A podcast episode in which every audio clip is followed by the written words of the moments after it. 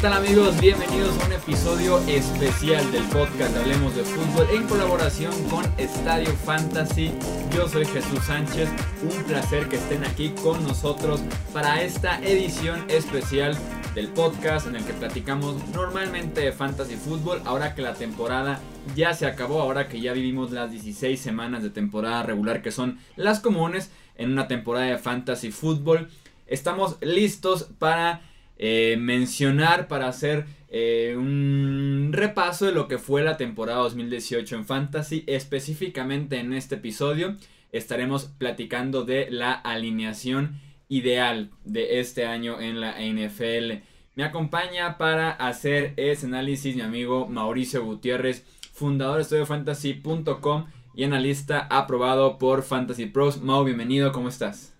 ¿Qué tal, Chuy? Muchísimas gracias. Pues aquí encantado de nuevamente hacer una colaboración, un podcast que estará siendo publicado tanto por Hablemos de Fútbol como por Estadio Fantasy para hablar de la alineación ideal del 2018 en Fantasy y también aquellos jugadores que fueron los más redituables en cada una de las posiciones.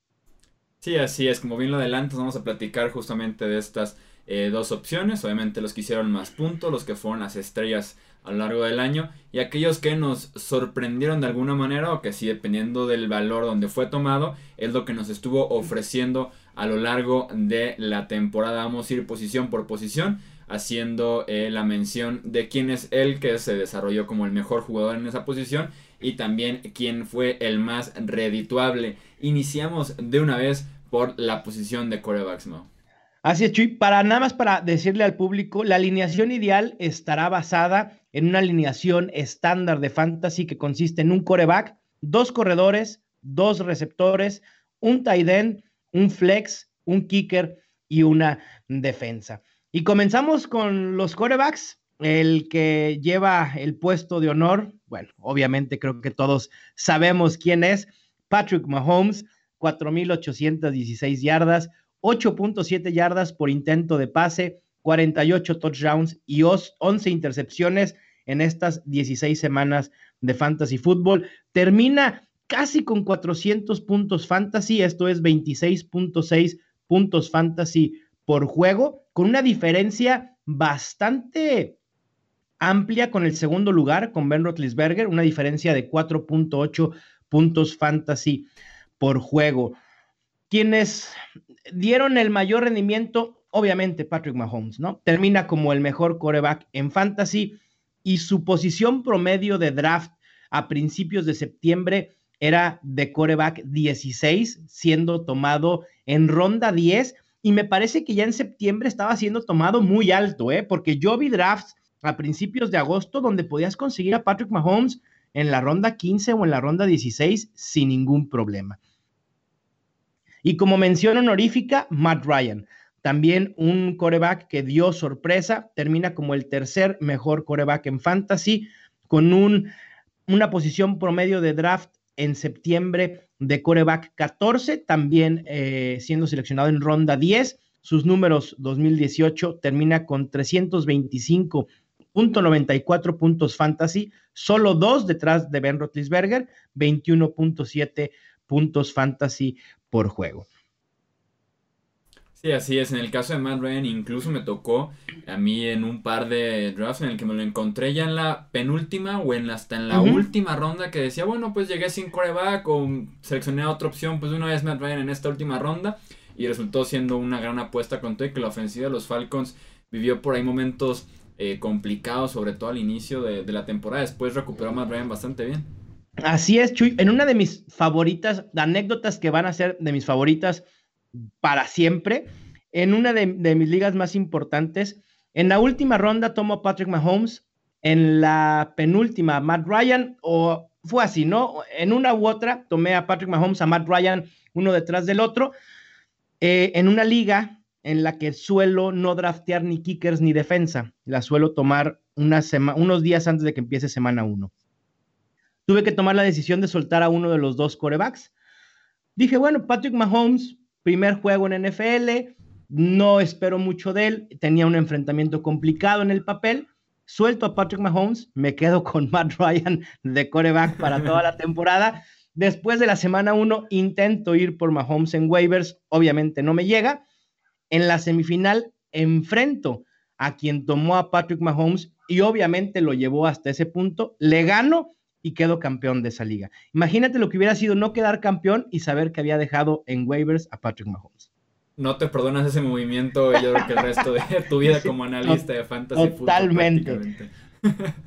Pasando a la posición de corredor, platícanos de esta alineación ideal. ¿Quiénes ocupan? En la alineación ideal, los dos mejores en fantasy. El primero, Todd Gurley, indiscutible, 256 intentos, acarreos, perdón, 1251 yardas, 17 touchdowns y por aire 59 recepciones, 580 yardas y 4 touchdowns, con totales de 1831 yardas, 21 touchdowns 313.10 puntos fantasy y en promedio por juego 22.36. Indudablemente el mejor pick en cuanto a puntos fantasy se refiere. Y el segundo lugar que me parece que pudiera ser sorpresa, aunque era esperado que terminara dentro del top 5, el novato corredor de los Giants, Saquon Barkley, termina con 244 acarreos, 1.198 yardas y 10 touchdowns. Y por aire, 87 recepciones, altísimos números por aire, 688 yardas y 4 touchdowns. Termina con 274.60 puntos fantasy y en promedio por juego 18.31, una diferencia de solo 4.05 con Todd Gurley. Quien dio el mayor valor, el más redituable en fantasy me parece que es James Conner de Pittsburgh. Termina como el running back 7, solo detrás de Gurley, Barkley, Christian McCaffrey, Alvin Kamara, Zeke Elliott y Melvin Gordon. Y su ADP a principios de septiembre era de running back 60. O sea, había 59 corredores siendo seleccionados antes que James Conner por ahí lo encontrabas en rondas 16, 17, incluso en algunas ligas también lo pudiste haber encontrado en waivers, quizá poco antes de la primera semana. Sus números 2018 impresionantes, 201 eh, acarreos, 909 yardas, 12 touchdowns, por aire 52 recepciones, 467 yardas y un touchdown, 13 touchdowns totales que a falta de una semana y que no sabemos si James Conner jugará en semana 17, son más touchdowns que los que Le'Veon Bell pudo anotar en su carrera como Steeler en una sola temporada. Sí, me Termina pena con Conner en el hecho de que nos quedó mal, entre comillas, las últimas dos semanas, ¿no? Que por lesión es desafortunado que no se pudo utilizar en playoffs pero es una de las sorpresas más gratas que ha tenido la temporada 2018 de la NFL, sin duda alguna. Y como dices tú, el valor que nos estaba ofreciendo por un corredor que era número uno prácticamente cada semana fue increíble lo de James Conner. Sí, totalmente. Y mención especial para uno de nuestros favoritos, Philip Lindsay, ¿no? Qué historia, una de las mejores historias en la NFL. Termina como running back 10, empatado con David Johnson. Y su ADP a principios de septiembre pues no hay registros porque no estaba siendo seleccionado en absolutamente ningún draft en eh, fantasy fútbol. Termina con 187.80 puntos fantasy, 12.50 puntos fantasy por juego. Sí, no, nadie le entregó ese puesto, se lo ganó a lo largo de la pretemporada inicio de temporada regular. Llegó a la carrera por ser el corredor titular de los Broncos, probablemente en la última posición, y se aventó un 28-3 eh, versión fantasy fútbol, remontó sin duda alguna una carrera en la que estaba perdiendo y por bastante y termina siendo también candidatazo al novato del año y en este caso pues parte de este equipo ideal de fantasy fútbol 2018. En la posición de receptor Mau, ¿a quiénes tenemos? Eh, tenemos primero en los dos puestos de receptor en la alineación ideal a un viejo conocido que cada año nos demuestra por qué tiene tres o cuatro años siendo el primer wide receiver en ser seleccionado en draft de fantasy fútbol, Antonio Brown. 168 targets, 104 recepciones, 1297 yardas, 15 touchdowns. Termina la temporada fantasy con 219.70 puntos fantasy, un promedio de 14.64 por juego. Y en la segunda posición, me parece que quizá no es tan sorprendente porque sí estaba siendo seleccionado quizá entre el top 5 o, por debajo de ese top 5, pero no más allá del top 8, Davante Adams de los Packers, quien termina con 169 targets, 111 recepciones, 1386 yardas, de hecho son más yardas de las que tiene Antonio Brown, pero en el departamento de touchdowns sí Davante Adams con dos menos, 13 termina con 14.57 puntos fantasy por juego. La diferencia realmente es de décimas entre el número uno y el número dos. En cuanto a los eh, receptores que nos dieron más valor o los más redituables, primero mencionar a Robert Woods. Me parece que él fue una joya de mediados, de, de rondas medias en los drafts de fantasy fútbol.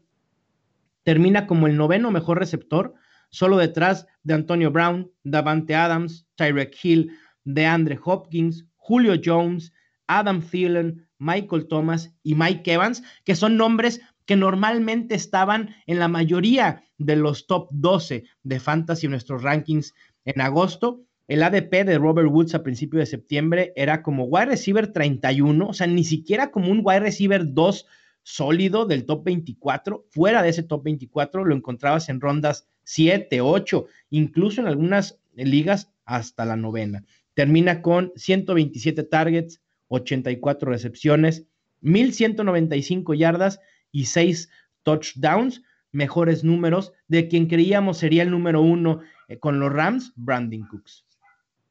Y la mención honorífica para Tyler Boyd. Termina como el wide receiver 16, un hombre desconocido que termina mejor colocado que Brandon Cooks, Jarvis Landry, Corey Davis, Alshon Jeffrey, Larry Fitzgerald. Su ADP, de hecho, tampoco hay registros de su ADP porque no estaba siendo seleccionado. El segundo receptor en ser seleccionado en draft de fantasy por parte de, los Bengals era John Ross y no Tyler Boyd. Y bueno, ya sabemos lo que pasó con John Ross, que no se vuelve utilizable hasta que se lesiona AJ Green. Tyler Boyd termina con 108 targets, 76 recepciones, 1028 yardas y 7 touchdowns. En el caso de ambos, eh, se perdieron en la emoción por otros receptores, como bien dices, en, su mismo equipo, y al final de cuentas levantaron la mano bastante bien, como muy buenas terceras opciones que cerraron el año prácticamente siendo la principal en sus respectivas ofensivas. Pasamos a la complicada posición de Tyren para cerrar con el costado ofensivo. Entre todo lo que pasó en esta posición durante la temporada, ¿a quiénes podemos destacar en nuestro equipo ideal? Bueno, obviamente en la alineación ideal, Travis Kelsey de Kansas City termina con 141 targets, 1274 yardas y 10 touchdowns. Me parece que indiscutiblemente es el número uno, 185.40 puntos fantasy y 12.36 puntos fantasy por juego. La diferencia con el segundo lugar, Sackers, si bien no es mucha para la posición de Taiden, sí suele ser amplia, fue 1.51 puntos de diferencia.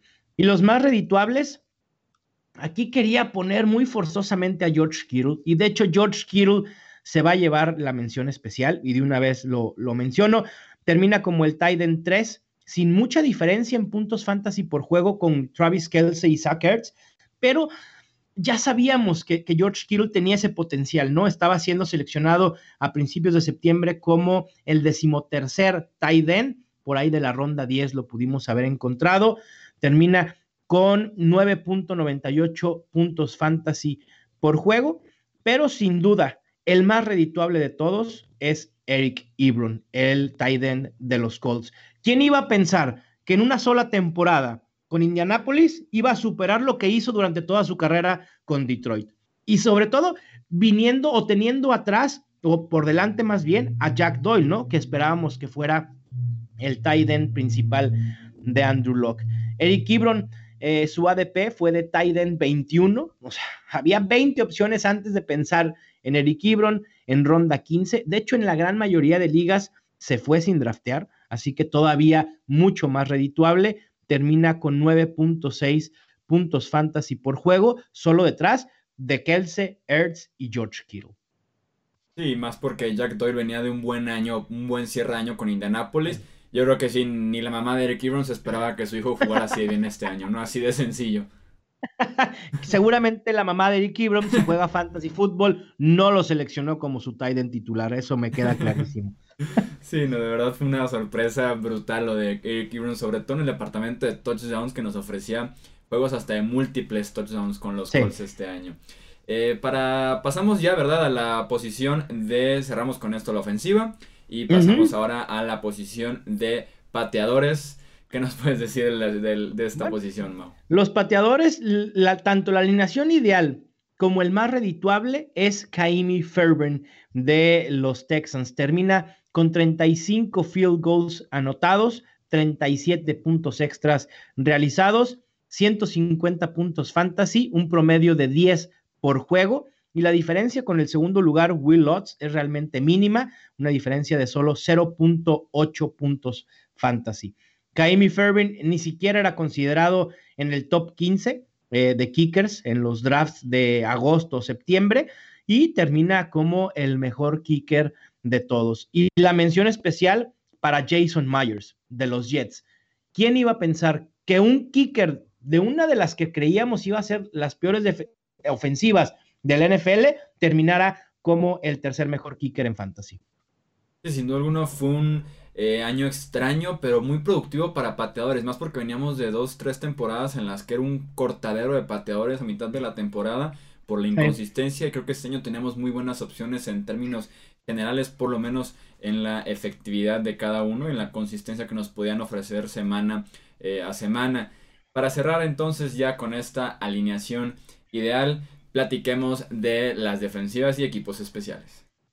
En esa categoría también comparten eh, la mención tanto a la alineación ideal como la defensa que mayor valor tuvo en fantasy. No hay de otra más que los Bears de Chicago. 46 capturas, 27 intercepciones, 9 fumbles recuperados, un safety, 6 touchdowns defensivos, 267 puntos permitidos terminan con 179 puntos fantasy, 11.93 puntos fantasy por juego, con una diferencia bastante amplia con los Rams, que terminan en segundo lugar, de 3 puntos por juego.